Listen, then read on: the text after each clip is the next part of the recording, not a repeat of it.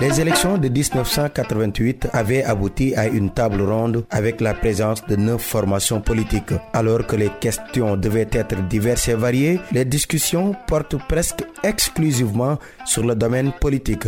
Mais ce dialogue politique va faire long feu. L'opposition, qui réclamait une réforme du code électoral et un meilleur accès aux médias d'État, va rapidement quitter la table ronde deux semaines seulement après le début des travaux, trois ans plus tard, un gouvernement d'union nationale est constitué et Abdoulaye Wade fait son entrée. C'était en 1991. Bienvenue à tous dans votre rendez-vous préféré, le Sénégal dans l'histoire.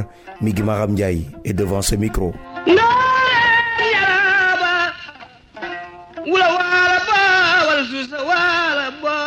Comme en 1988, Abdoulaye Wade va briser finalement le front de l'opposition pour répondre favorablement à l'appel d'Abdou Diouf.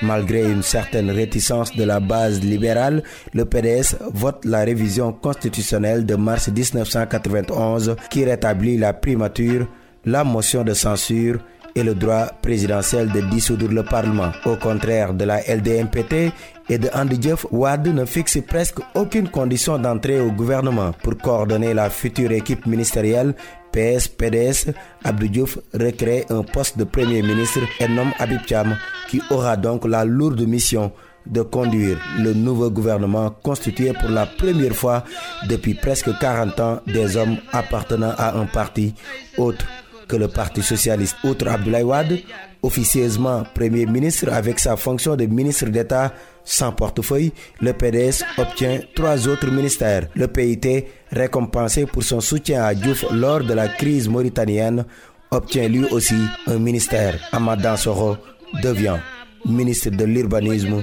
et de l'habitat. Cette présence des ministres libéraux au gouvernement ne fait pas que des erreurs. Certains socialistes n'acceptent pas le fait de se retrouver en deuxième ligne derrière un Abdoulaye Wade entreprenant. Une fracture se crée au sein même du gouvernement entre les membres socialistes et libéraux. En dépit de ces frictions, le gouvernement d'Union nationale a tout de même dépassionné le débat politique. Certaines personnalités comme Ahmad Dansoro proposent ainsi une candidature unique pour la présidentielle de 1993. Abdoulaye Wade dit et réaffirme sa volonté de conquérir le palais présidentiel. Suite à cette annonce, le climat gouvernemental devient relativement pesant. Conséquence, des conseils ministériels officieux se tiennent sans la présence du PDS. Les ministres libéraux n'apparaissent plus dans les médias d'État. Une situation qui pousse Abdoulaye Wade à claquer la porte du gouvernement le 18 octobre 1900. 92 suite à un vote du bureau politique du PDS. Wade Diouf se quitte ainsi en bon terme, ce qui laisse penser que la campagne de 1993 va être nettement moins mouvementée que la précédente. Rendez-vous demain pour la suite avec la campagne de 1993 et l'élection proprement dite remportée par Abdou Diouf. À présent, accueillons Diop dans la dernière partie de votre rubrique le Sénégal dans l'histoire, il revient sur un important événement. Le 23 juin 1865, les guerriers de Mansa Kimunta Kamara, roi du Nyani, ont défié les troupes coloniales anglaises à la bataille de Ndungusine pour la deuxième fois, coup sur coup. La première bataille avait eu lieu en Gambie. C'est grâce à cette victoire éclatante que Makati est appelé Djanjambouré par les populations locales, a fait savoir l'historien Abdoulaye Kamara. C'est ainsi que le royaume du Nyani jamais ne connut la colonisation. Mansa Kimunta Kamara est le roi de Nyani Kalankadougou, royaume en plein cœur du Sénégal qui n'a jamais connu une domination coloniale. Joyau de dignité, ce royaume aura surtout réussi l'extraordinaire exploit de freiner par la force la dévastatrice avancée des troupes anglaises juste à l'actuelle frontière sénégalo-gambienne. Ne voulant pas humilier les Anglais, il repoussa juste leur offensive et ne les poursuivit pas en Gambie qu'il aurait pu rattacher à Nyani. La défaite fut si catastrophique que les Anglais, dans leur fuite, laissèrent armes, munitions, canons et autres bombes derrière eux.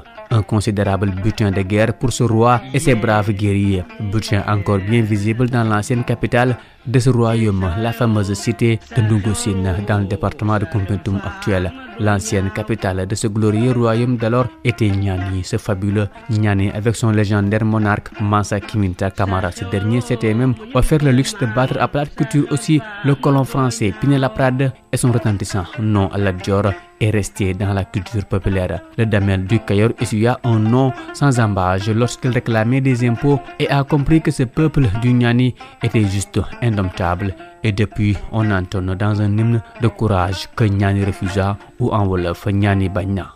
Merci, cet élément met un terme à ce numéro de votre rendez-vous préféré, le Sénégal dans l'histoire, présenté par Migi Maramdiaï avec l'appui technique de Serigne Saludem.